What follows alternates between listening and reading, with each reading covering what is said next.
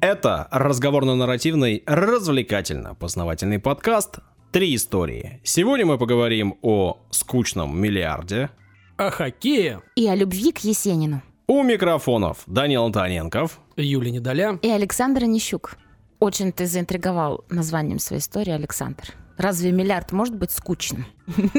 Миллиард бактерий, наверное, не очень веселое Ну, зрелище. кто о чем? Ладно, не будем распинаться. Три истории. Начинаем подкаст. Впереди три истории. Отбивочку, пожалуйста. Во-первых, мы давненько не говорили про спорт. Да, некоторое время. Давненько. Давненько. Кстати, мы запустили же э, на, ю- э, на YouTube канал. Мы об этом, кстати, еще не говорили в подкасте. Да, давайте скажем, да. То есть в Давайте. Телеграме мы говорили об этом, вот в подкасте. Запустили. Мы появились на Ютубе. Да. И первый ролик у нас, ну такой, который в шорцах был, про данки, то есть Да. про спорт. От тебя. Да, да. Вот и я вс- вспомнил, что-то мы давно не говорили про спорт. Вот решил про спорт. И э, про баскетбол мы говорили, про футбол говорили, Про теннис говорили. даже про теннис говорили. А вот про хоккей-то мы не говорили. Про самый, самый наш-то спорт. Ну, наш это действительно так, по успехам, да. Но, в принципе, есть ряда, да, футбол, баскетбол, хоккей. Ну, еще волейбол добавляют, то есть вот такие основные командные виды спорта, такие популярные, я бы сказал. Ну, по крайней мере, в наших э, краях. Там Мгм. в Европе. Ну, понятное дело, что мы не берем там, э, там, там Азию, Африку. Лакросс. Ну да, да, да. Все-таки как Бадминтон. а, да. Но все-таки он как бы командный не очень, там пары. Я все-таки про командный, да? Ну и так, истоки хоккея с шайбой, мы будем говорить Мгм. о нем. Конечно, они, вот эти истоки, восходят к играм с клюшкой и мячом, а не шайбой. Сначала был условно хоккей с мячом. Или что-то с мячом, то есть клюшкой и мячом. Играли в средние века и даже э, предполагают, что в Древней Греции, потому что иллюстрация вот таких хоккеистов, в кавычках, М. можно наблюдать на барельефе стены Фемистокла. Это, между прочим, в Афинах, это 600 лет до нашей эры. А где они играли-то?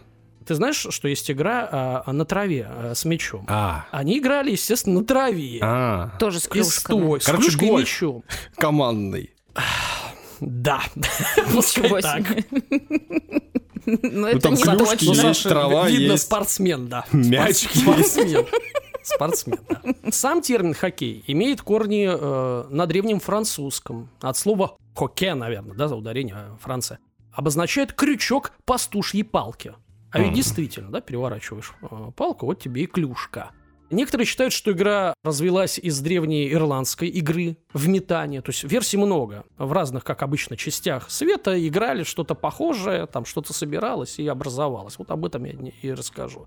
Если говорить о средневековье конкретно, то история хоккея на траве, начинаем с травы, естественно, имеет упоминание еще в XIV веке. Датируется э, описание первое 1330 годом и отражено в итальянской рукописи про такую игру. А вот хоккей на льду а, объявился позже и э, приобрел уже э, какую-то форму в Голландии через э, два столетия. В общем, в Голландии погодка позволяла заморозиться и погонять уже на льду. Вот, ну, кстати, э, Голландия, если кто не в курсе, вообще это, ну, не знаю, это лидеры конькобежного спорта. То есть Так они же там как раз по фанаты, каналам гоняли. коньки очень любят, уважают. Ну вот и есть картина Ромейка Хугге. Портрет игрока в хоккей. Тех времен давних. Представляешь? Появится в телеграм-канале? Не знаю. Значит, э, Голландия э, благоприятствовала рассвету хоккея на льду благодаря широкому распространению именно э, коньков, да. Здесь на льду каналов озер, как уже мы говорили, вот зарождалась эта игра. Есть, кстати, версия, согласно которой вообще хоккей относят к Северной Америке. Вот. э, Считается, то есть есть информация, что во времена индейцев, Инди- индейцы, в принципе, затейники, у них разные игры были много там и с мечом, и, и что-то пожестче. Находили какие-то тоже описания, рисунки игры, которые вот похожи тоже на хоккей с мячами, да, не с шайбой, с мячом, Мгм. с мячом, но что-то похожее, да. Типа проигравшая команда подвергалась физическому наказанию. Ну, там любят это. То казнить, то как-то на- наказать. Вот, понимаешь, мотивация. Вот сейчас футболисты бегают, у них мотивации-то даже нету. Наоборот, только там деньги получают. Сидят на скамейке на банке, да, получают миллионные контракты. А там проиграл и 10 плеток, например. Да? Вот тут сразу, э, э, я думаю, нам надо ты- ввести. я, я вдруг хотела сказать, что ты предлагаешь? Плетки? Ну, пендель хотя бы старый добрый. Ну, как бы, уже баллы какие-то уже пошли. Вышибалы, да. Знаешь, во дворе играют на что обычно? Да, ну, наклоняешь и прописывают, да? Да. Ну, вот хотя бы. Никогда не попадала ни по кому. А тебе? Конечно. Постоянно приписывали. Кошмар. Поэтому ты на стуле ерзаешь постоянно. Да. Значит, вот, а давайте представим, современный э, футбол, там, Лига чемпионов, Мгм. и, и, и в конце, да, вот разыгрывается это. Там, например, Пике пробивает Серхио Рамосу. Ну, например. Ну, например. Да, слушай, ну не, зрители бы не расходились. Ну, это было бы весело. Вот, видишь? А мерч какой можно было бы прикольно сделать? Футболки, прикинь, он стоит такой, нагнувшись, а ему мяч летит. Ладно, нет. Фантазеры.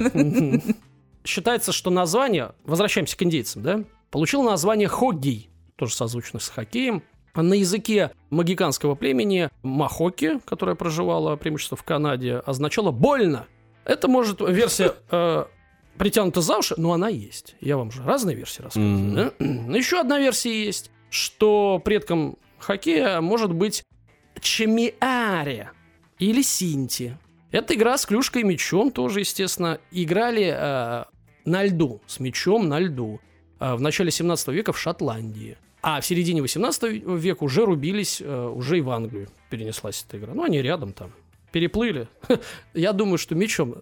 Как это, мяч улетел А, на, в Англию. Ну, и ребята пришли там, «А перекиньте нам мяч там, мы играем. Говорю, а что у вас за мяч? Да мы вот в А играем». игра? Да, да. Ну и все, и так понеслась. Вот. 1860 год, уже ближе к нам подбираемся. Английские военные привезли э, вот эту игру, которая от ирландцев перешла к, к англичанам, а англичане уже привезли ее в Канаду. Ну, потому что в Канаде, что, была колония, да?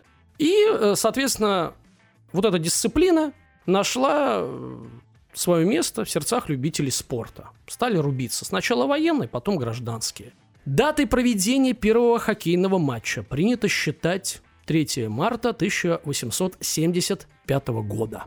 В Монреале встретились две команды, э, представлявшие университет Могила. То есть две студенческие команды официально рубанулись. Значит, на спортсменах почти не было экипировки. Игра проходила, внимание, 9 на 9. Сейчас у нас сколько?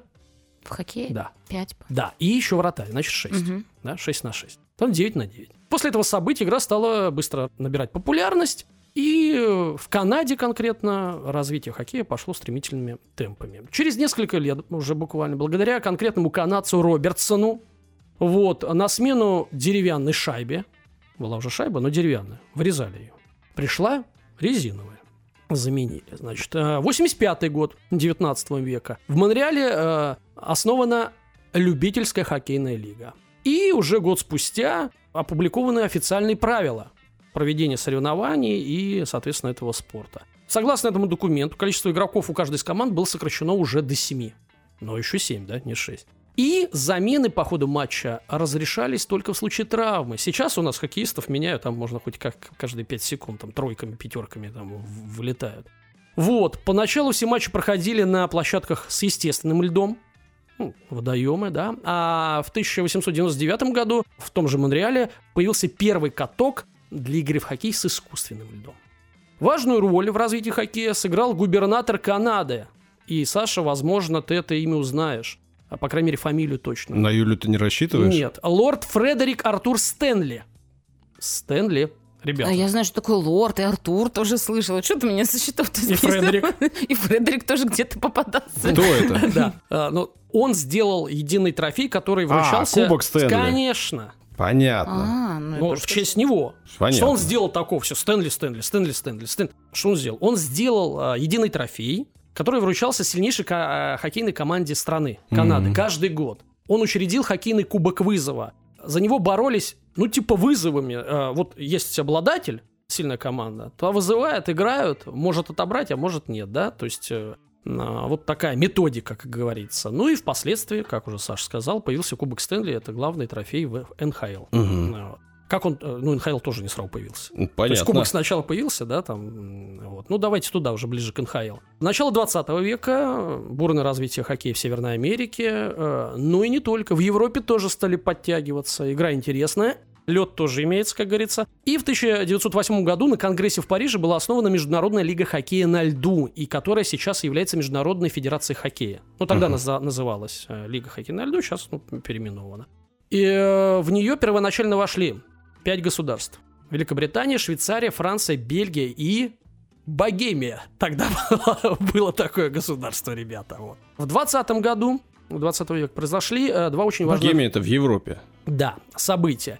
Именно в этот год к Международной лиге хоккея э, присоединилась Канада. То есть канадцы сами отдельно варились, чтобы вы понимали, и там рубились, да, вот этот вызова. У этих своя лига международная, ну, на самом деле там, по сути, европейская. И присоединилась Канада. А Канада была как бы ну, Сильная. сильная, да, она, наверное, начальник. И можно уже вроде как говорить о том, что хоккей обрел э, международную э, форму. Уровень. Да, уровень, да. Соответственно, был проведен первый олимпийский турнир по этому виду спорта. Поскольку зимних олимпиад тогда еще не существовало, хоккей вошел в программу летних игр в Антверпене в 2020 году. Мгм. Они прошли в апреле, Но играли они на льду. и лед еще был в апреле. Ну, то есть, как бы нормально. Подгадали, может, специально так, не летом проводили, я не знаю. Ну, то есть, апрель, хоккей, летние Олимпийские игры, пожалуйста. Послушайте наши истории про Олимпийские игры. Да, значит... э, Есть в каком они выпуске? уже. ну, В самом начале Саша сказал, что это одна из его лучших историй, по-моему. С тех пор Саша ничего хорошего не делал. Да, я уже шутила на эту тему. Не забирай меня А, хлеб. Да, ну я, может, цитирую великих. В турнире э, в первом олимпийском э, э, по хоккею приняли участие 7 команд. Победителем стали, конечно же, канадцы. И их представляла, э, ну, канадцев, клубная команда. То есть не сборная. Просто приехала команда Виннипек Falcons, вынесла всех в финале сборную Швеции 12-1. Ну, чтобы понимать уровень э, да, хоккея.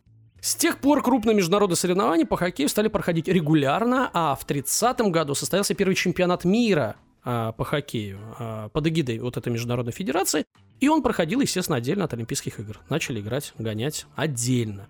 На протяжении многих лет в хоккейных чемпионатах мира и на Олимпиаде не принимали участие профессионалы Северной э, Америки. Вот. И в 1977 году хоккеисты НХЛ были впервые допущены на чемпионат мира. А в 98-м, то есть через целых 20 лет, и уже на нашей, как говорится, памяти, в Нагано прошел первый хоккейный турнир с Олимпийский. участием... Да, олимпийский, с участием игроков НХЛ. Вот так. То есть они до 98 года не играли.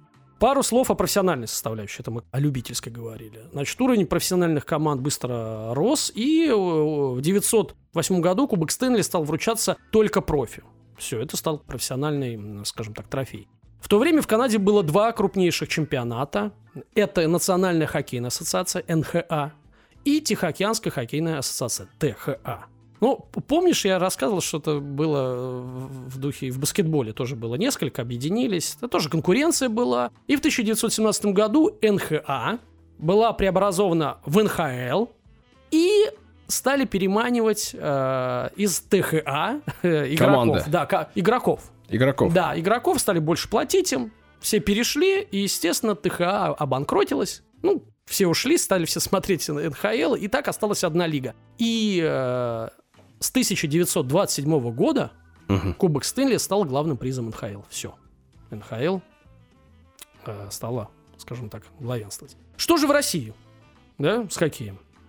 Ну, можно подумать, что это типа только СССР, красная машина, все вот это. Нет, естественно, тоже у нас э, в древности тоже любили погонять, перевернуть палку с крюком и погонять шарик, мячик, да. Вот, а, то есть есть летописи о неких играх на льду, которые тоже чем-то напоминали хоккей, аж в 10-11 веке. С появлением коньков, конечно, из дерева тогда еще, ну и кости, ну, из костей, стали эти забавы приобретать э, больше сходства с хоккеем. Но, что интересно, в разных уголках Руси названия игры были разные. Например, на севере называ, а, вот это развлечение называлось «загон». На э, Вятке – «погоня». А если говорить про Урал, то вообще «свинка». Пойдем свинку погоняем. Да, да. Ну, играли не только загнутыми палками, э, клюшками, как говорится, но и бараньими рогами есть даже описание. Ну что, удобно, если он какой-нибудь э, большой. По крайней мере, не сломается, да? По палку переломить можно. А Рог можно на, на палку деть. Тоже верно. А, Еще раз, разные э, части планеты, да, разные народы. Ну что, принцип один. Есть какая-то палка, есть какой-то мячик, ну и гоняй себе вперед, как говорится. поклюшковать. Такое слово, знаете, любил и Петр Первый. Поклюшковать. Поклюшковать, да. Петр Первый практически в каждой истории, если речь идет про Россию, во все он любил. Ну, и бильярд, ну, активный был всё. мужчина. Просто очень активный. Не, причем, понимаешь, можно сказать так, когда, например, наши играют, если наши выиграют у канадцев, мы такие, «М, классный хоккей. А если проигрываем там на 0-5, что-то, ребята, вы как-то хреново клюшкуете. Да, то есть это все зависит от уровня игры. Можно играть в хоккей, можно клюшковать. При Петре в Петербурге э, на льду Невы проходили первые состязания у нас, представляешь? Любили поиграть, э, значит, э, и русские цари. Например, сохранились фотографии Александра Третьего, который отдыхает после игры там с командой, с друзьями, там с семьей, и вот с клюшками на стульях сидит. Да? Да, я А где в, посмотреть? в телеграм-канале. Ух ты. конечно, да. Не забыть бы. Серьезно есть, да. В 90-х годах 19 века участники кружка «Петербургские любители спорта» разработали, учредили правила хоккея, и в 1907 году возникла Петербургская лига хоккеистов. Вот. И с- Вот, вот интересно, они переводили те правила, которые уже были ну, я думаю, да. в Северной Америке? Ну, Или я думаю, сами разработали что-то нуля, на да. основе? Не, ну можно там... Типа- Ну я слышал, Да, да, да. я там играл, У видал. бабушки в деревне, когда ездил, да, ну там, в Канаду, понятно. Ну, естественно, вот с этого момента хоккей начал потихонечку распространяться в России. Потому что есть официальная лига хоккеистов, вот. Ну, а потом что? Потом СССР, конечно, о каком хоккее в Первую мировую, гражданское, да, потом там восстановление экономики, в общем-то, говорить не, Не до него не было. приходилось, да. Ну, страна вообще переходила на новый социально-экономический формат, поэтому, ну, Хотя упоминание о хоккее, в принципе, ну, в СССР что-то пытались сделать в 30-е годы. Начинали какие-то подвижки. Ну, естественно, потом война и так далее. И в итоге из таких официальных э, дат и событий можно найти следующее. В 1945 году появилась резолюция председателя Комитета по делам физкультуры и спорта СССР Николая Романова, согласно которой развитие хоккея с шайбой стало одной из приоритетных Мгм. задач в политике, спортивной политике СССР. Официальным днем э, ну, рождения это хоккея современного считается 22 декабря 1946 года. Что произошло в этот день? В Москве, Ленинграде, Риге, Каунасе, Архангельске одновременно были сыграны первые матчи первого чемпионата СССР по хоккею с шайбой. И он считается как бы вот эта дата началом э, хоккея у нас. И, э, ну, надо сказать, что первым чемпионом первого чемпионата стала э, московская «Динамо». Мгм.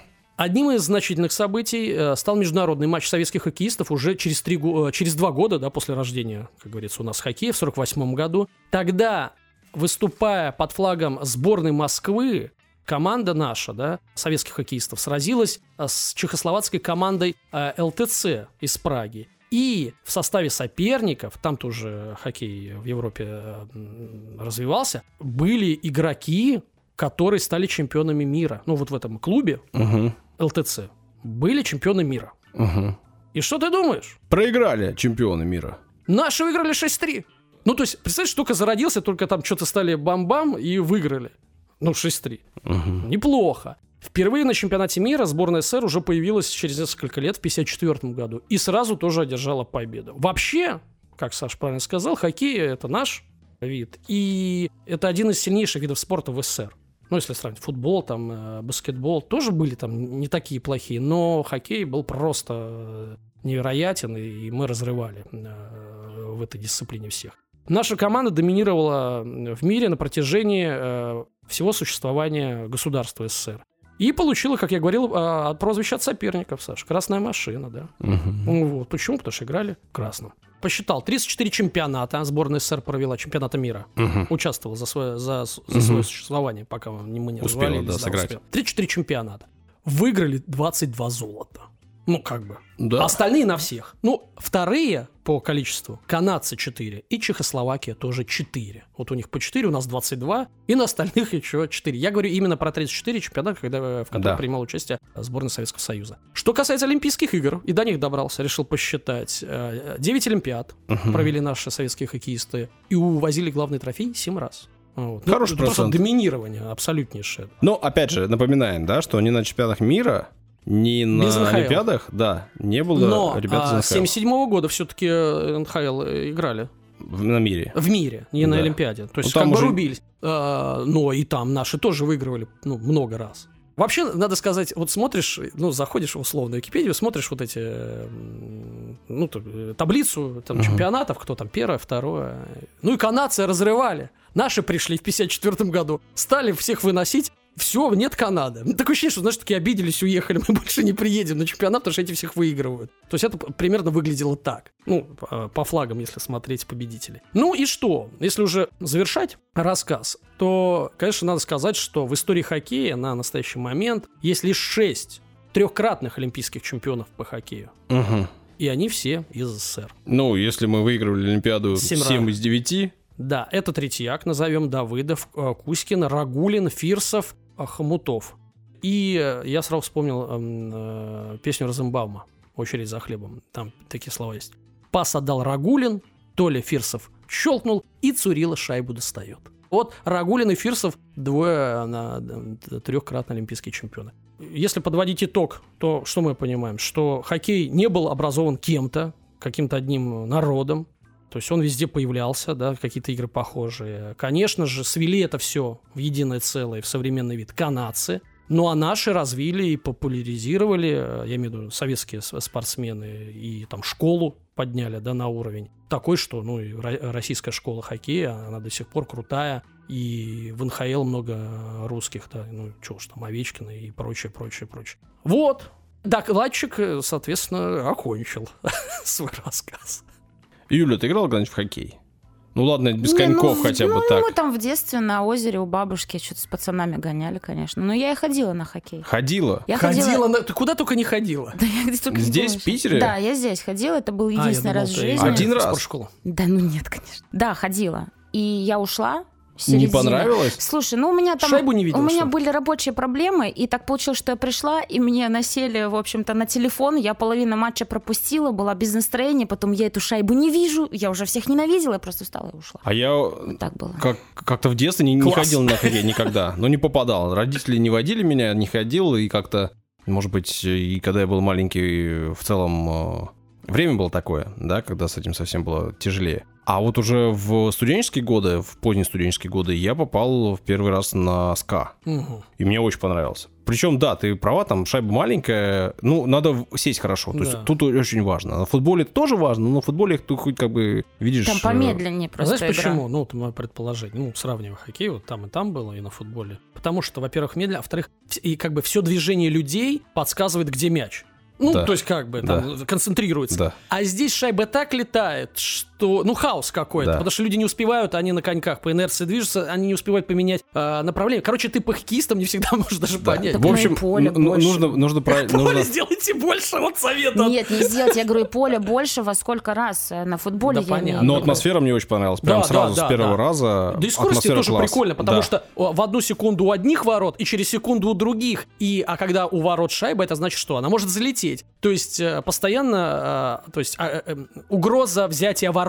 Постоянно. Если в футболе, чтобы провести атаку, надо посидеть, они покатают. А знаешь, там через центр, через опорника, а, откатить вратарю. И ты ждешь, ну слушайте, давайте дойдите уже до, до- там, ударьте. А тут в хоккее там каждую секунду там условно опасность, да? Эмоций много, зал живет, зрители кипят, и, в общем, круто. Если не были, сходите, посмотрите. Ну, и- нам в Прикольно. Питере повезло, потому что у нас ну, одна из сильнейших команд там, в России, да? А Я в теперь еще в Питере самая СКА. большая А- арена. будет, или уже ввели. Уже открыли? Да. Открыли. Кстати, открыли же, Буквально я так днях понимаю, там. что Да, недалеко да. же от тебя вообще Да. совсем, да? Ты сейчас скажи Надо еще адрес сходить. мой. Сейчас в эфире. скажу. Самая большая арена, и со следующего года СКА начинает там домашние матчи проводить, и, в общем, В будет... феврале, круто. я так понимаю. Ну, вот, в смысле, в вот- сезоне. Короче, уже идет во, вовсю, я так понимаю. Если я ничего не перепутал. Ну, будем гуглить, конечно. Сашу надо проверять.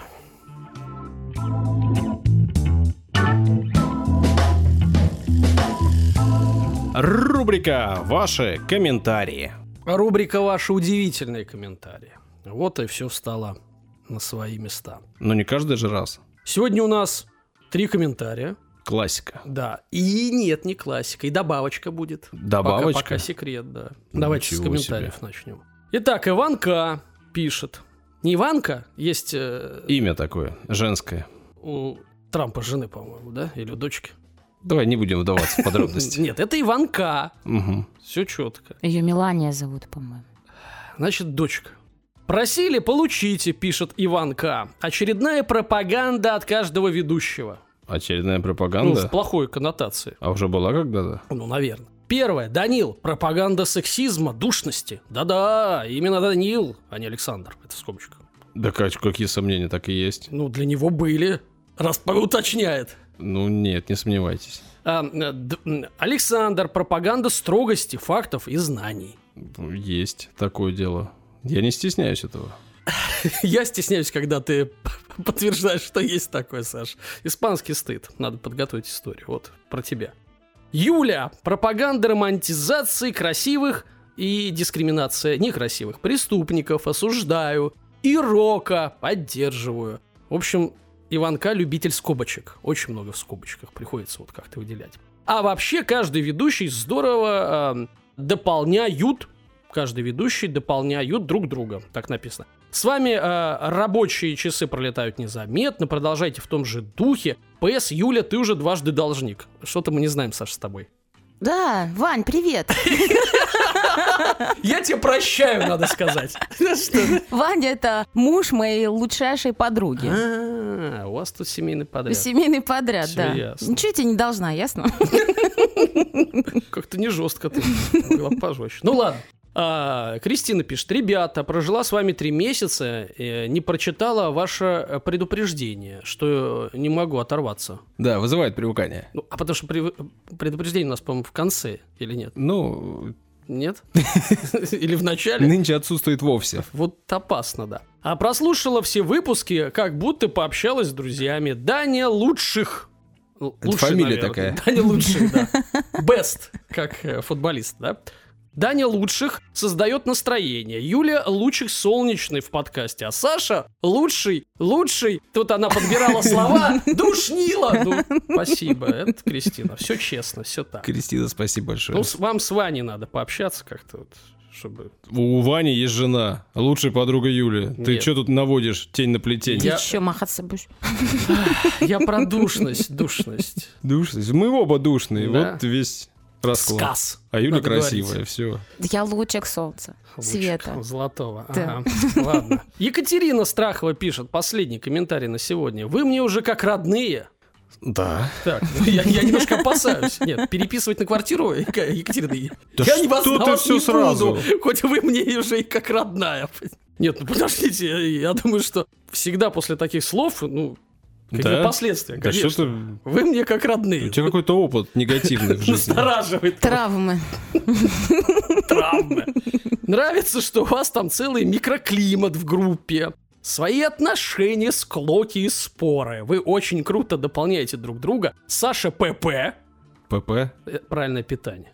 Да? Да да. нет, он прекрасный пирожочек. Нет. Поверьте мне, я знаю контекст. Саша ПП. Правильное питание. Даня Перчик. Перчик? Ну, кстати, А. перчик тоже э, правильное питание. Кстати, какой? Поясните, мы тут история же была про перцы, поэтому надо пояснить. Жгучий перец. хлопенье. Да Ладно. жнец, он жнец, понятно. Да-да-да. Юля Булочка. Вот, ты булочка, а не Саша. Я, а, я обычно не слушаю подкасты с ведущими женщинами. Одобряю. Извините. Они, они обычно жеманничают как-то. Не, ну, не, надо, э, Екатерина, я с вами согласен. А Юля Милашка не бесит. И весь подкаст обожаю. Спасибо вам за вашу работу, э, что вы э, находите все эти темы. Катя, МСК. А, Катя, очень приятно. Кать, спасибо. ну, я прокомментирую. Это действительно так. Вот, действительно, не Тоже твоя жеманничает. подруга Я, я должен сказать, что мы Юлю так и выбирали, чтобы не жеманничала, да? Нет, мы ее выбирали иначе. Не надо тут. Ладно. Да, и сюрприз, плавно перетекающий в рубрику благодарной благодарности, решил не выделять отдельно Мгм. э, в отдельную рубрику, а продолжить. А, добавка обещанная. Добавочка, да, об- обещанная. Нам Андрей Андреев прислал 3000 рублей. Три тысячи рублей! Ой. Так, и, естественно, подпись. Да, это вот это, кстати, очень важно. Там э, это на Cloud Tips. Э, Если вы не подписались, если вы ничего не написали, не написали свое имя, мы видим только сумму. Да. Иногда она радует, Иногда она впечатляет. Вот. Но хотелось бы, чтобы Больше мы информации. понимали. Хотя бы имя, да? Да, Чтобы мы могли да, отблагодарить да, вас э, за это. Да. Ну, а можно и сообщение, как Андрей Андреев. Да. Целое сообщение. Итак, в прошлый раз как то закинул тысячу. То есть это же постоянный Это наш прекрасно. донатер. А, С припиской Юлия Новинишко. Но вы, Александр, к тебе обращаюсь. Да, не ко мне. Вы, Александр, Да. поступили подло. Да? Капслоком, да. Не выполнив пожелания жертвующего. Это Ого. жертвующий, да. И не обрадовав Юлю. Теперь же я... Ты что, сам пропил, что ли? Теперь же я хочу, чтобы восторжествовала справедливость. Поэтому первую треть из этой суммы, Мгм. 3000, я прошу отдать Юле на винишко. Нет, ну, э, Андрей Андреев, во-первых, не- надо не просить, а требовать уже. Все-таки вы вправе уже требовать. Я вот, э, на винишко. Вторую треть из этой суммы передать Даниле. Ну, Да можно, ну. можно и Данилу, конечно. Но, но на то, что он любит. Он любит развивать подкаст. Подлец какой-то. Хорош. Нет, я люблю, э, когда Юля пьет не одна, поэтому я на это потрачу. Вот, чтобы составить... А, вот, и правильно прочитываю дальше. Чтобы составил Юле компанию. Вот. Андрей Андреев мыслит правильно. Они свой подкаст тут развивают. А последнюю треть Александру. Вот если бы он знал твои комментарии, как ты будешь реагировать, вот он бы не дописал этого. Ну ладно. Последнюю треть Александру на осуждение. Или на развитие проекта. Вот трать свою тысячу на развитие проекта. А мы его помя... а, Андрей. Извините, за него выпьем. Андрей, спасибо вам большое. Очень круто, что вы нас поддерживаете. Мы действительно в этот раз вас послушаем и порадуем Юлю, но и часть э, полученных от вас средств обязательно потратим на Кстати, развитие. отчет будет в телеге Будет. о затраченных средствах. Обязательно. Хорошо-то как.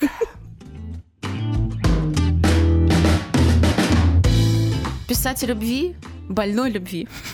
Моя тема. Ну, я писала о Сид и Нэнси. Ну, больная любовь, больная, конечно. Маяковский и Лиля, Брик, многие не согласятся, но ничего хорошего там тоже не было. Там была любовь-то вообще? Ну, она была любовь, насколько она была здоровая, тоже непонятно. Там жить втроем А и вот что это все такое остальное. любовь? Да, что такое любовь вообще? Сегодня я на этот вопрос не отвечу. Сегодня я буду говорить о. Есенине и о Исидоре. Дункан Дункан, а не Дункан. Маклауд Дункан. из клана. Кстати, Маклауд ей кто? Кстати, Брат? ты знаешь, я забегаю вперед, тебе скажу, что она тебе понравится своими поступками. Серьезно? Я думаю, что да. Женщина? Я- Ему да, понравится? Да, я, я почти... э, Там будет, будет два момента, которые Даня скажет, типа, ну, ничего себе. Ну, мне так кажется, я надеюсь на это. Я буду молча кивать. Э, Да, так что, в общем, ребят, Есть еще а- Тим Данкан. Ну ладно. о любви. То есть это не биография Есенина и Асидоры, э, это будет любовь. Да-да. Сергей Есенин родился в 1895 году в селе Константиново в Рязанской губернии в семье крестьян. С детства проявлял интерес к литературе, поэзии. Ну и, в общем-то, все мы знаем, чем он известен, да, своими э, стихами. Кстати, как-то одно время подсела, а на него мне э, э, друг подарил сборник стихов, и я как-то на пару дней прям пропала, читала их, выписывала, учила, страдала. В общем, Жесть. у меня был период Жесть. страданий. Это сколько тебе было? Да. Ну, мне было где-то 22, наверное, вот Ну, так. тогда позволительно. Да, да, да.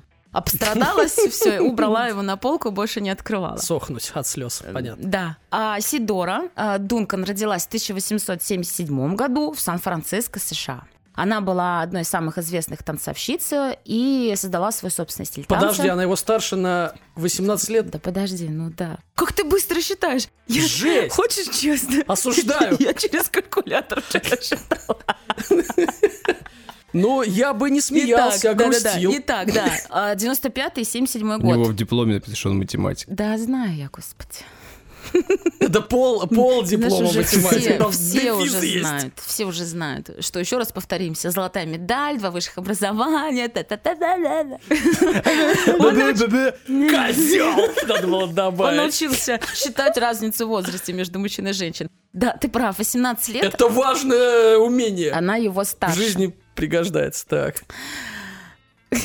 Каким был Есенин, Ну. да? Такой, гуляка, все мы знаем, Мгм. да, там трое детей от разных женщин. Московский озорной. Э, Да, такой, в общем-то, парнишка, да. А, а Дункан у нас э, феминистка, М. э, да, убежденная противница брака. Е. Как ни странно, ну, я не про это думала, что ты будешь комментировать. А вот, получи, да. Она покорила Россию своими танцами, потому что она танцевала не в пачке, в пуантах, как все это делали, а босиком она танцевала. И без пачки. назвали прелестная босоножка. М. Вот так вот, да. Но и Слушай, жизни... ну опасно, занозы там, все дела, мозоли. Да. Я думаю, что чистят пол, наверное, прежде чем они там Хорошо. танцуют, да? Полируют. Э, Да, полируют, все правильно. Э, Ну, была у нее в жизни трагедия. У нее были дети, мальчик и девочка. Они ехали с гувернанткой в автомобиле, и на мосту через Сену машина заглохла.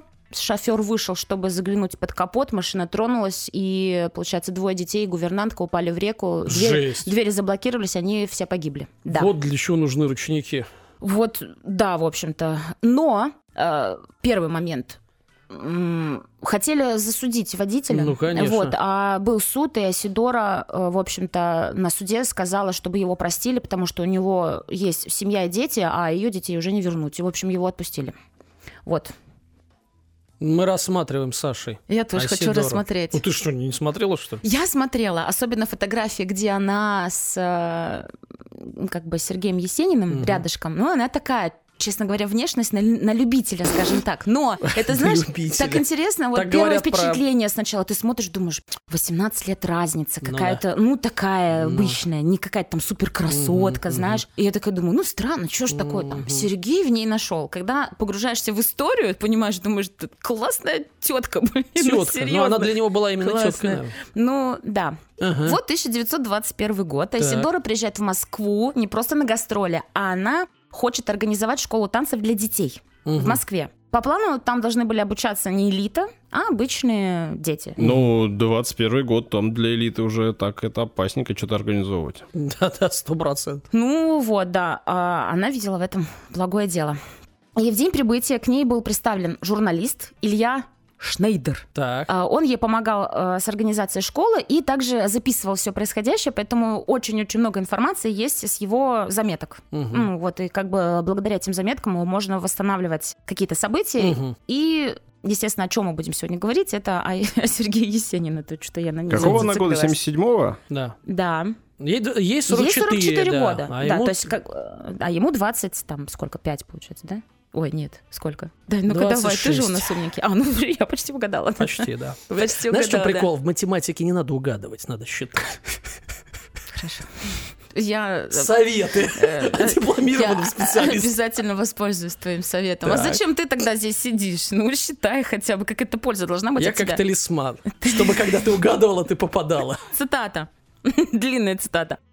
Немного позже мы с Якуловым подошли к Исидоре. Она полулежала на софе. Есенин стоял возле нее на коленях, она гладила его по волосам. Это их первая встреча, чтобы ты понимал. Какая Только жесть. они встретились. Трудно было Всё поверить, что это их первая встреча. Казалось, они знают друг друга давным-давно. Так непосредственно вели они себя в тот вечер. Жесть. Ну, Знаешь, можно сказать непосредственно, можно сказать разнузданно. Да.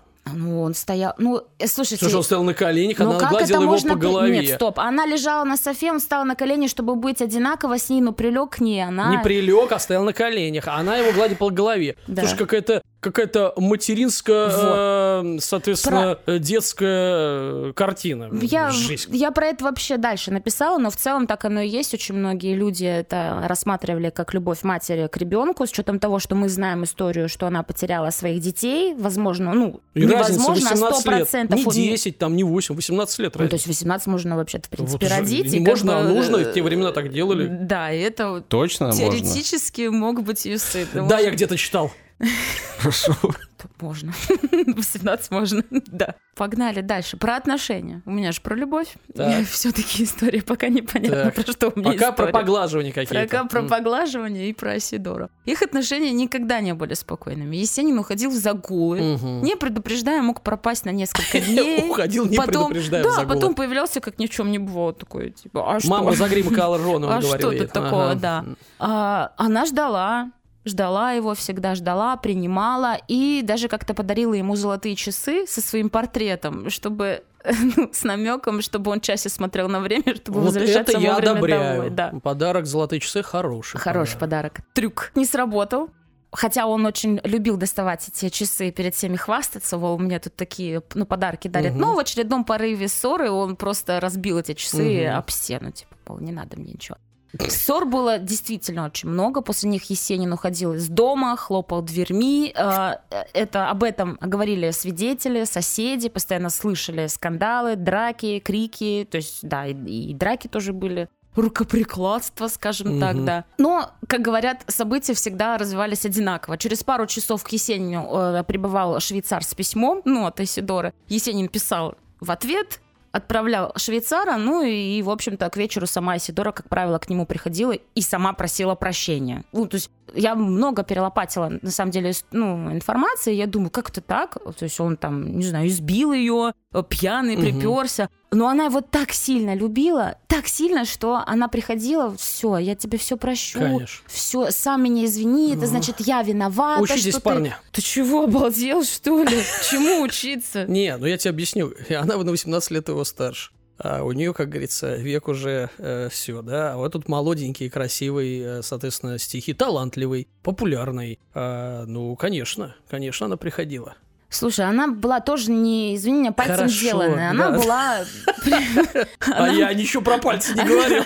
Она была обеспечена, она была взрослая, с огромным бэкграундом уже, со всем остальным. С Ну, бэкграундом, да. ну, И приходила с ну, бэкграундом. Ну, слушай, ты видел его портреты? Ну, он Ну, красавчик, представ- конечно, ну, в него сложно не влюбиться. Хорошо, хорошо. Очень хороший, молодой, стихи такие писал. Сама почти влюбилась, ты должна потом сейчас сказать. И э, умер вовремя, не состарился. Вижу, видим его Ну, молодым, это да? отвратительно даже для тебя. Нет, это для меня нормально. В феврале, Так. продолжай дальше, Айсидору пригласили в Петроград. Она, конечно, позвала с собой Есенина. Мгм. Пока Дункан была занята делами, поэт исследовал винные погреба гостиницы «Англетер». Красавчик. Они тогда остановились впервые, и там же он ну, повесился. В общем-то, в этой гостинице Не спустя красавчик. несколько лет. Мгм. Да, ну, вообще-то официальная версия, что он повесился. Мгм. Кто-то говорит, что его повесили. Мгм. Ну, официальная версия, что он повесился. Будем, значит, ей придерживаться. Погреба были известны тем, что торговали лучшими марочными винами Мгм. в бутылках полулитровых, литровых, даже двухлитровых. Мгм. И, естественно, он не мог пройти мимо. Там были дегустации всевозможные. И, в общем-то, пока, пока, пока дамочка делала деньги, делала дела, он пил. Она возвращалась. Он очень часто там лежал уже в номере гостиницы с пустыми бутылками Мгм. вокруг себя. Часто его приходилось силком тащить в кори- из коридора, потому что он в коридоре мог уснуть. Ну, Мгм. ей помогали, естественно, там, ну, кто там в гостинице работает. Да. Ну, в общем, такой озорной гуляка. Что? Нет, нет, Я бы, стоп! исп- я бы использовал другие. Ну, на то и ты. а Сейчас на и- меня накинутся, Слова. скажешь, что ты его там оправдываешь. Да нет, не оправдываю, плохо он поступал, нельзя столько пить. Можно поменьше немножко было. Чтобы доходить хотя бы до номера. Самостоятельно, и все, ну что, с кем не бывает. Понятно, понятно. Ладно, я придерживаюсь. Ждем комментарии, да. Да, ждем, ждем. Да, и люди будут правы. В Телеграме. Хорошо. В общем-то, тем не менее, из-за всего этого произошедшего в гостинице, они возвращаются вместе в Москву, Мгм. и тогда Айсидору позвали в США. Мгм. Естественно, она его зовет с собой. Он Позвали, в соглашается. смысле, работать, да? Ей- ну да, да, там. Типа, дела возвращайся. Да, дела, делишки, возвращайся. Она захотела, она его зовет с собой, он соглашается, но это значило, что им надо пожениться. Им Мгм. нужен официальный брак, потому, Подстава.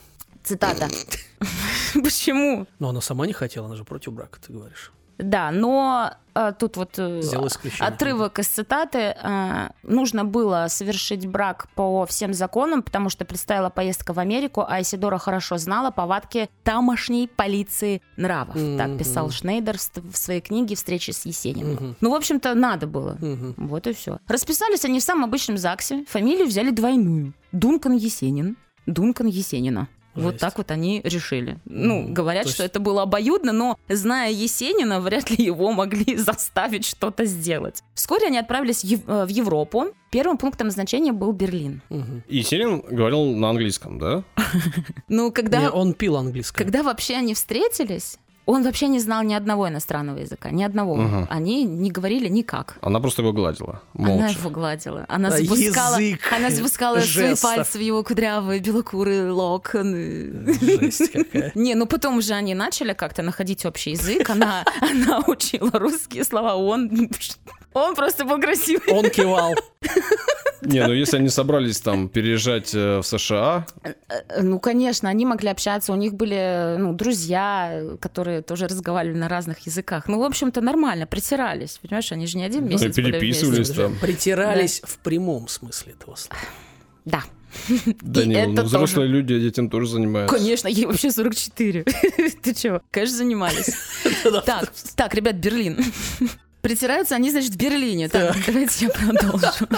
У Айсидора было две основные цели. Собрать деньги для школы, Так, показать Есенину мир, так. ну и заодно, как Его э, пишут, немного. и заодно миру Есенина. О, Ну, как же ж без этого. Она сводила его с нужными людьми, оплачивала переводы и издания его сборников. Наняла ему двух секретарей, это бедные поэты были, чтобы он не скучал, потому что она Мгм. много работала, Мгм. и чтобы ему было в Европе не грустно, были Мгм. какие-то два собутыльника, которые нормально. ш- ну, шатались, в общем-то, везде. Мгм. И все так же она терпела его пьяные выходки, он Мгм. продолжал пить. И э, как-то он сбежал и поселился в каком-то пансионате с гостиницы. Она его искала несколько дней, нашла. Он играл в шашки вот с этими двумя его секретарями.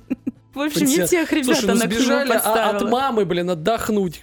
Ну да, шашки играть, там пиво попить. Ой, слушай, я прям, я прям чувствую, сколько я всего э, за эту историю получу. Давай, давай. И мне прям нравится. В общем, меняли гостиницы, ездили туда-сюда, а, она делала делишки, в итоге уехали в Штаты. Про Штаты вообще очень мало информации, она есть, ну, просто там все у них не заладилось, и им пришлось э, обратно вернуться в Европу. Мгм. То есть они туда приехали и вернулись обратно. И тут что-то у Есенина вообще крышу срывает, Мгм. он пьет уже с утра до вечера, Мгм. не только э, Не-не-не, вечером. подожди, это не крышу срывает. Мгм. Называется алкоголизм. Да? Алкоголизм, да. И в итоге они были а, в отеле Крион называется. Он там начал просто крушить М, все Саш, подряд. твой выход, ты что прозевал-то? Да Подожди, вызвали. Нет, стоп. Осуждаем. Ну, понятно. Но вызвали полицию, его доставили в участок. Все Вот. в порядке. Одобряю. Справедливость Нет, вас торжествовала. Алкоголизм осуждаем, Саш. Ты вообще что-то Да, расслабился. конечно, осуждаем. Да ладно, когда это было. В общем, разумеется. Хорошо, если у вас алкоголизм был давно, это нормально. А если сейчас осуждаем. Так. Алкоголизм это болезнь. На самом Ну, деле, да, это осуждать болезнь. болезнь? Нельзя. Ее нужно Да. лечить. Иди лечись, да. Мы, мы, Перед ним он мы бутылка. осуждаем действия, которые приводят к болезни, да? Можно я продолжу? Давай. Давай не будем разводить тему алкоголизма. Хорошо. А, Давай не будем разводить алкоголизм Да, не в нашем подкасте. А, В общем-то, естественно, в прессе раздули это, вот э, он там гостиницу, ну, номер там разрушил, в полицию попал, все остальное, но А- Айсидора продолжала его защищать. Потому что он не заслуживает. Вот у него проблемы, Ну, у него там хороший, э, да, с головой там что-то, в общем, все. Короче, было принято решение возвращаться на родину. Все, хватит, откатались. Европа, Америка, хорош. 5 августа 23 года прибыли в Москву. Получается, в Европе, ну и там кусочек в, а, в- в Америке, они были чуть больше года. Если не ошибаюсь, 15 месяцев где-то вот они Быстро. были. А, ну, Ненадолго что? хватило. Ну, ну и немало, скажем так.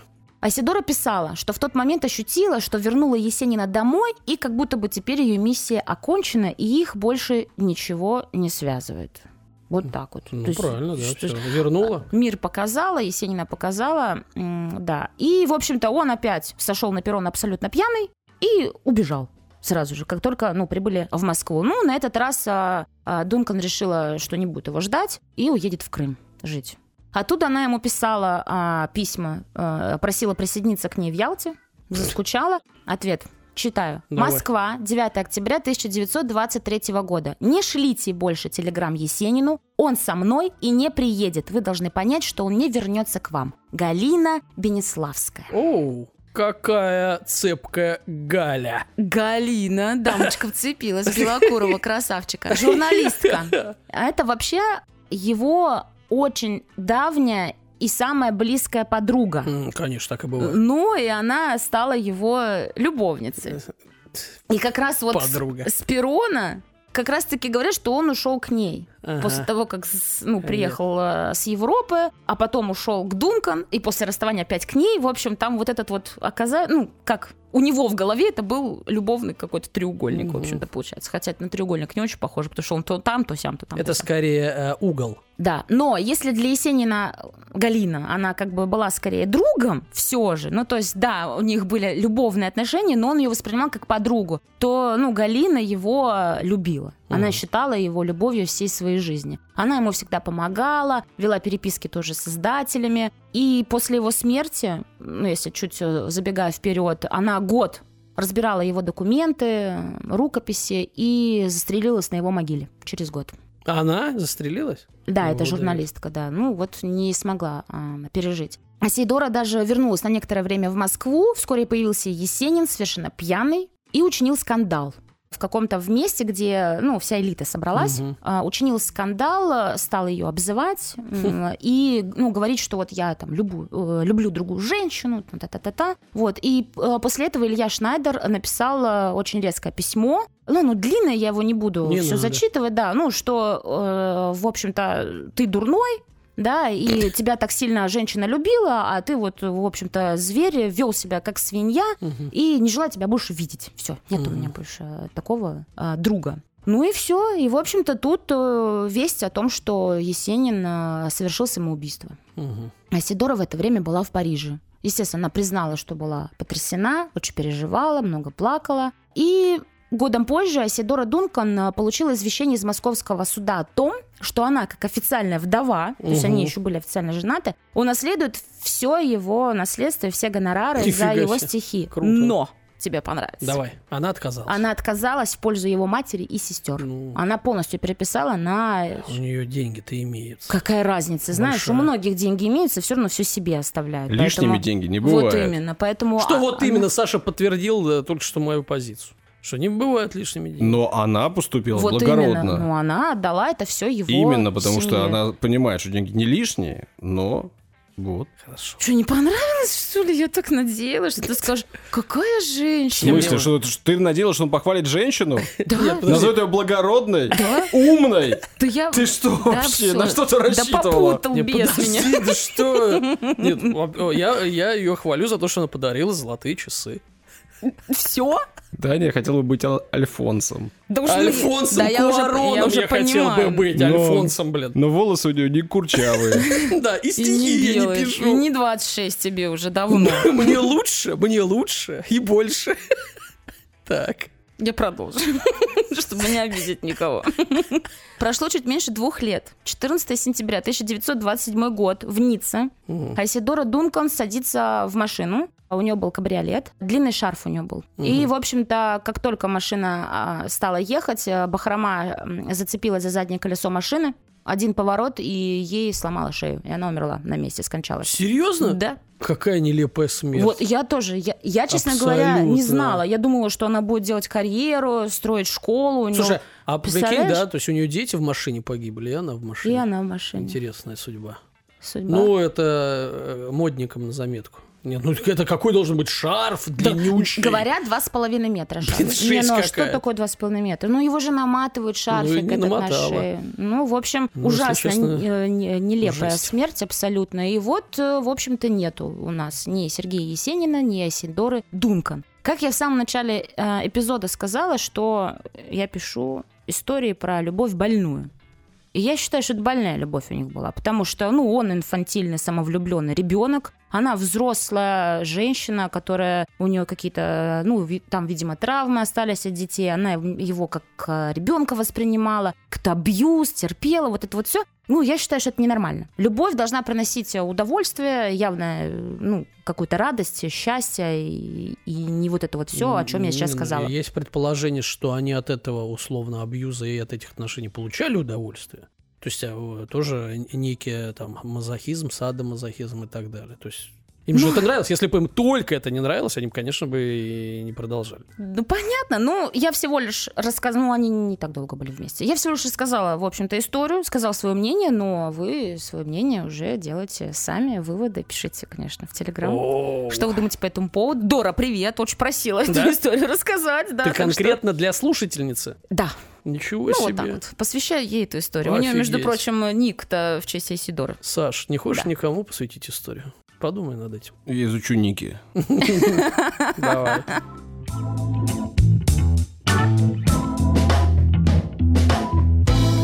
Даня, прекрасная прекрасно. Так называется твоя рубрика. О чем она? А прекрасно. Да, все верно. Итак, сегодня у нас на линии испанский философ, писатель и общественный деятель а, Мигель де Унамуно. Хорошо. Готовы? Короткая цитата. «Жениться совсем не трудно. Трудно быть женатым. Емко, коротко, хлестко, современно. По позитивно и поучительно. Саша, Не, аж ну правда. Я бы даже сказал, Не просто. Что жениться приятно, особенно если у вас хороший ведущий. О! Телефон, наш телефон плюс 7 900, да? Записываемся. Ссылочку на прекрасного ведущего оставим в телеграм-канале. Именно так. А дальше, действительно, ну, так часто же говорят, что там работа, все остальное. Но я не считаю, что это работа. Я считаю, что это все-таки жизнь, Да которая какой должна работа? быть А давайте прекрасная. вот... э, Да, если люди думают не только о себе. Вот популярна же такая штука, особенно женщины это любят. Надо работать над, над отношениями. Работать. Я думаю, это что большая надо- работа. Ты знаешь, э, когда ты приходишь э, с работы, с реальной, там с завода какого-нибудь, да, там э, где там впахивал, да неважно где, физический труд, умственный, везде там начальники, в общем задачи, стресс, ответственность, цели. Ты значит приходишь домой и дома надо работать. Вот и как вот долго ли продержится человек, если работать надо вот всегда, а отдыхать-то где? А потом такие женщины и жены удивляются, а что-то он задержится на работе, да домой не приходит. Конечно, он еще и дома работает. Может, ему та работа поприятнее, чем дома. В общем, э, девчонки, давайте-ка вот с работой либо сами работайте, либо вот не работайте вообще, да? Должно приносить удовольствие и отдых, а никакая не работа. А в твоей рубрике могут другие ведущие высказывать свое мнение? Абсолютно нет. Это же прекрасно о прекрасном говорит только прекрасный ведущий и прекрасные слова. Ладно, тогда я пока помолчу. Да, я вообще боюсь сказать что-либо. В следующей программе. Может быть.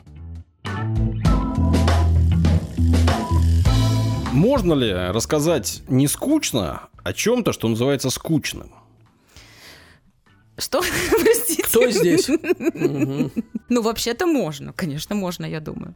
Попробуешь? Ну, попробую, поставил себе такую задачу. Давай. Продолжу то, что начал в прошлый раз. А, Буду говорить об этом же. О бактериях? О Земле буду говорить. У, Ну матушка. Саша цикл продолжает. Да, именно так. Именно Почти сериал. Но я прервусь потом, потом опять продолжу. Так я решил, что уж всю историю Земли, все 4,5 миллиарда лет пересказывать не буду. Как жаль. Ну, у нас какой-то канал естественных наук.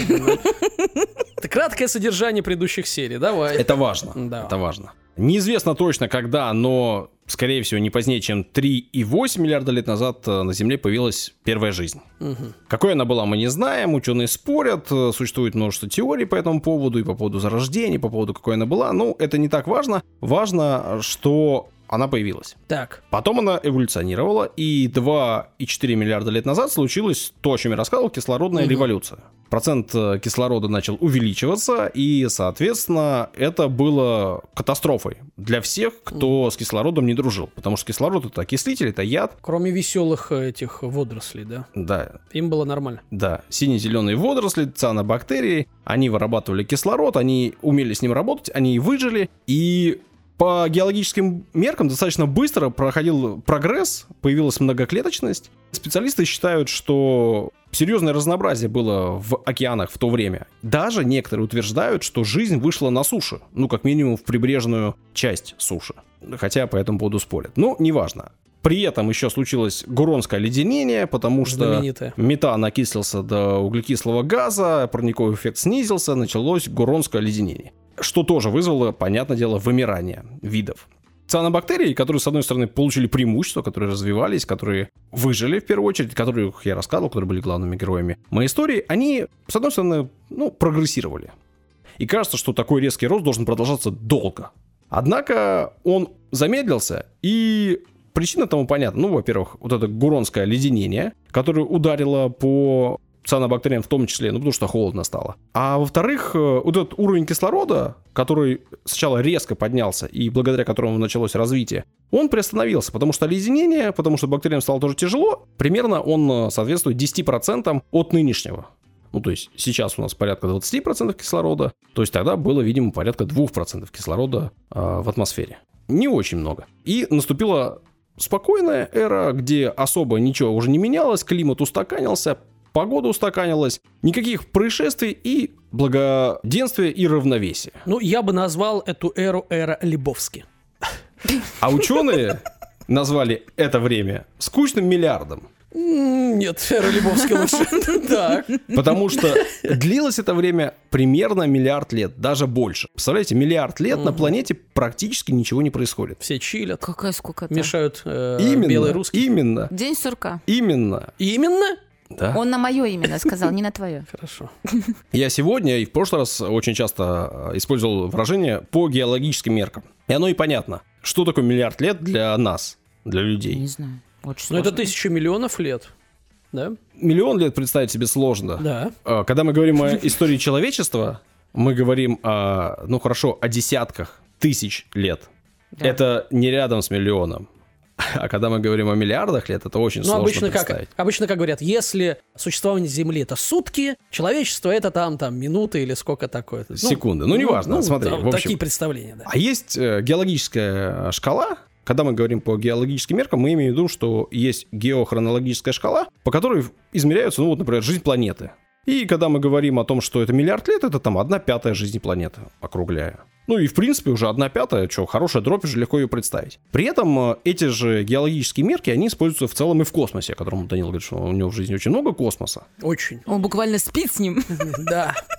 И в целом удобно использовать эту шкалу. Напоминаю, что 2,4 миллиарда лет произошла кислородная катастрофа. И я сказал, что в прошлый раз, что Солнце в этот момент было меньше. Потому что оно было меньше, оно светило меньше, и из-за этого, казалось бы, должно было быть холоднее, но там парниковый эффект и все прочее. Но, когда мы говорим об отрезке в миллиард лет, мы понимаем, что Солнце увеличило свою яркость. И, соответственно, на планете должно было становиться по-другому, как минимум. Потому что Солнце становилось ярче. Соответственно, это влияние на планету должно было менять то, что на ней происходит. И как так получается, что целый миллиард лет ничего не происходит? При том, что Солнце постепенно становится ярче, горячей, и э, на планете меняется все, как кажется. Тем более, если мы говорим о том, что это фотосинтезирующие существа. Это вопрос сейчас был? Да. Да? Вот как? Как? Ну, Так, спокойно дыши. Опять голова закружилась. Саша, зачем ты мучаешь Юлю? Вполне очевидно, что э, должен был вмешаться еще один фактор, какой-нибудь, который влиял на планету также на протяжении всего этого времени. И о нем можно догадаться. Да? Первая буква какая? Это что, поле чудес, что ли? Какая буква? Пожалуйста, откройте буквы А, свой барабан. Все это время, конечно же, на планету, на нашу влияла еще и Луна, А. которая тоже находилась рядышком с Землей. Ну, опять же, возникновение Луны, появление Луны — это сложный вопрос, есть куча теорий, Да, до сих пор говорят, что ученые она спорят. из металла состоит, а внутри нее живут человечки. Так Вы рассказывали такую теорию? в фильме голливудском, да. Отвечаю. Еще фашисты туда улетели. Полая, Да? полая луна, да, слыхали. Э, Сколько много информации. Я не об этих теориях, Юля, я о других теориях. Кстати, там трансформеры тоже, да. Короче говоря, такая общепризнанная плюс-минус теория, с которой сложно спорить, э, заключается в том, что как бы она ни образовалась, она примерно ровесница Земле. Ей тоже плюс-минус там 4 Не, ну 4,5 основная это что миллиарда там, лет. удар, да, э, и кусок земли. Ну, На там первых вокруг. этапах, неважно, об этом будем говорить в другой раз, важно, что она примерно ровесница Земли. И мы точно знаем, что Луна до сих пор активно влияет на Землю. Благодаря Луне на Земле происходят Эти отливы, Отливы, приливы. приливы. отливы и И приливы. вампиры всякие нехорошие. Паттисоны тоже благодаря Не Луне. вампиры, а, А кто? Оборотни оборотни, всякие. которые воют на Луну. Отливы и приливы. Его оборот не добавляй. По земному шару научный подкаст. перемещаются огромные массы воды. Эти перемещения масс воды, во-первых, сами по себе влияют на планету, а с другой стороны, они еще и создают огромное трение между водой и поверхностью, дном. М. Это трение замедляет вращение Земли. Ну, как, да, раньше она, короче, у нас крутилась там весело, да? Там чуть ли не 6 часов было. Считается, Э, что. Весело. 4,5 миллиарда лет назад, когда образовалась Земля, скорость ее вращения была Сколько? такой, что сутки длились 10 часов. 10, ага. 10 часов. А сейчас они длятся 24. Соответственно, все это время Земля тормозилась из-за Луны. Еще раз, из-за того, что Из-за трения, есть Негодяйка. вода, которая перемещается по планете, соответственно, она мешает вот этому вращению, просто потому что огромные массы то туда, то сюда колеблятся. Плюс происходит трение постоянно, которое замедляет. Саша повторяет, так рассказывает, как будто для меня историю рассказывает. Да. Я реально, я все понимаю. Мы прям. ориентируемся на самого... Не, не продолжай. Хорошо. Ученые посчитали, что вот на данный момент скорость замедления составляет примерно 1,7 миллисекунды за каждое столетие. Мгм. А я буквально несколько дней назад э, наткнулась на статью о том, что якобы сейчас часов не 24 в сутках. Я об этом как-то рассказывал Если в рамках слушал нашего на наш подкаста. подкаст, да, тоже бы узнал. Ну, явно полтора года назад. Короче говоря, при этом, при всем, Луна еще и постепенно удаляется от да, Земли. сколько там сантиметров? Ну, считается, что сейчас скорость отлета Луны от Земли Мгм. примерно 4 сантиметра в год. Мгм, мгм. Это мало. Если мы Ну, для нашей Умножим. жизни, да. Ну, да. для 4 ку- сантиметра Так, в год на миллиард лет, Умножь. Да, не умножь. мы получим серьезное значение. И Красота, серьезно. в данном случае это не имеет смысла, потому что скорость отлета тоже меняется. Ну, примерно в среднем. И все остальное. Факторов очень много. Я не буду лезть в космическую механику Не или лезь, там пожалуйста. системную планетарную механику, потому что это очень сложно, этому люди учатся. Ну, давайте так. 100 используют- лет — это 4 метра. Тысяча лет — это 40 метров. Значит, миллион 40 на тысячу — это уже 40 километров. Давай не будем это считать, это не Значит, важно. 40 километров. 40 километров. А если миллиард, то это еще, еще тысяча. Это 40 тысяч километров. Нормально, за миллиард лет. Если сейчас Луна сколько, 350 в среднем, то за миллиард на 40, то есть на одну э, там восьмую, да, с половиной отлетит. Короче Посчитали, говоря, короче. вполне очевидно, что Луна и Солнце все это время, весь этот миллиард, меняли продолжительность суток. Ну, скажу, что от 10 часов к концу скучного миллиарда он составил порядка 20 часов в сутки. Это в два раза изменяется длина продолжительности дня и ночи. Световой день, при том, что у нас э, находятся живые существа, которые питаются энергией Солнца, благодаря энергии Солнца, это должно, очевидно, очень сильно влиять. Как же так получилось? Не, ну и бактерии стали больше дел успевать делать за день. Э, то есть у них появилось больше времени на, семью, на развлечения, на самообучение. Ну, представляешь, у тебя 6 часов и... извините. В реальности не только Луна влияла на планету, но и Солнце. А вот об этом я не знал никогда. Оказывается, что Солнце создает приливы и отливы. Мгм. атмосферные. И об этом я никогда ничего не знал. На поверхности создаются выпуклости, примерно такие же, как волны, Бля, только, А впуклости будут? только в атмосфере. Если есть выпуклости, гравитация Солнца притягивает эти атмосферные выпуклости, создавая вращательный момент на Земле. И он, в отличие от лунного, ускоряет планету. То есть, упрощая все, А Луна замедляет, Солнце ускоряет? Да. Мгм. и в какой-то момент случилась ситуация, что они встали в равновесие. Влияние Луны и Солнца. Вот это солнечное влияние, оно примерно в 10 раз меньше влияния Луны. Но важен еще резонанс. И так получилось, что влияния вошли в резонанс. И примерно на миллиард лет все остановилось. Сутки длились 19,5 часов. Целый миллиард лет практически. А что случилось? Почему пошло двигаться дальше? Луна отлетела дальше, Ага. влияние изменилось Мгм. и пошло. Если бы тогда на этот миллиард лет сутки не остановились в своем развитии, то я нашел информацию, что сейчас они бы длились 60 часов. А, если бы этот процесс И продолжался. если бы тогда резонанс не случился, И в том же темпе все да, это длилось, да? Да, в каком он был изначально. Мгм. То есть целый миллиард лет у нас было 19,5 часов, а до этого очень быстро ускорялось. Слушай, ну от рабочий 10 день до был 20. тогда бы не 8 часов точно. Капиталисты бы продлили его до 30. Зато сколько всего можно было бы успеть? Нет, Не работала думаешь, бы, так же было? уставала бы. Ну да, не очень хорошо. Так. Ну и вот благодаря вот этому резонансу и случайному стечению обстоятельств случился скучный миллиард. Скучный миллиард. где ничего не происходило. Не происходило вулканических активностей серьезных. За целый миллиард лет всего два суперконтинента образовались и потом разрушились. Скукота. А потом Стабильно. продолжилось так э, назвать. изменения на планете. Вот о них я буду рассказывать как-нибудь позже, там уже будет не так скучно. Как-нибудь в Не следующем так выпуске. сложно. К чему я все? Не что. Солнце ускоряет планету. Луна улетает от Земли, факты, которые вы вдруг могли упустить. Да. И вот. Но каких-то явных сильных изменений мы все равно не застанем.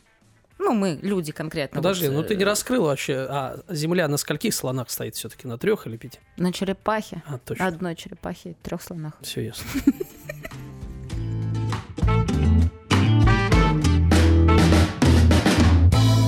Три истории рассказали мы вам в очередной раз. Э, Не знаю, сколько сегодня человек дослушал до конца. А вот Давайте проведем эксперимент. Э, Кто дослушал, ставьте лайк. Давайте проведем эксперимент.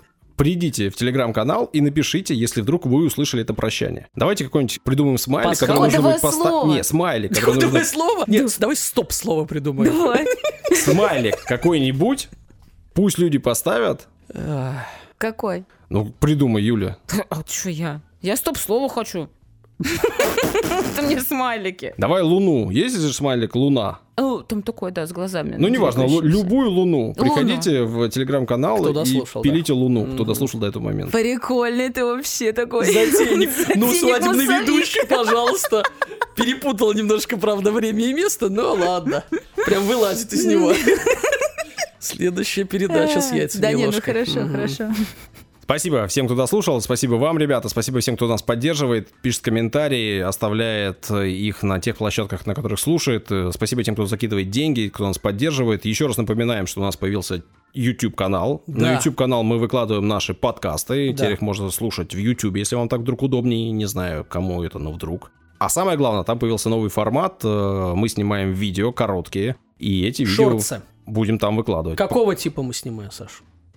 Информационно-познавательные, развлекательные, очень веселые. Нет, я хотел от тебя услышать. а, Один тип это превьюшки, которые рассказывают, а второй тип вот... э, Ну реально Интересная душный. Ну реально душный. Слушай, мы, мы открыли канал на Ютубе, которым ушли давно, и ты ничего не хочешь о нем рассказать даже одну пусть люди минуту. заглянут и посмотрят. Ребят, заходите, подписывайтесь, лайкайте. На старте канала это очень важно для нас. Это Посмотрим по реакции. Если ничего не будет, закроем к чертовой матери. В смысле? Мы потому что ленивые. Э, Хорошо, я ленивый.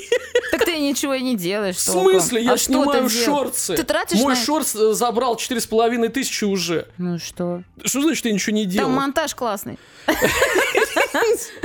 Ну, Окей. Главное, есть материал для монтажа шикарнейший. Короче Да, говоря, ребята, загляните, посмотрите. А на этом выпуск наш завершен. Спасибо. У Пока-пока. меня там классная рубашка! Всего хорошего! Пока-пока. Любите и будьте любимы. Вот.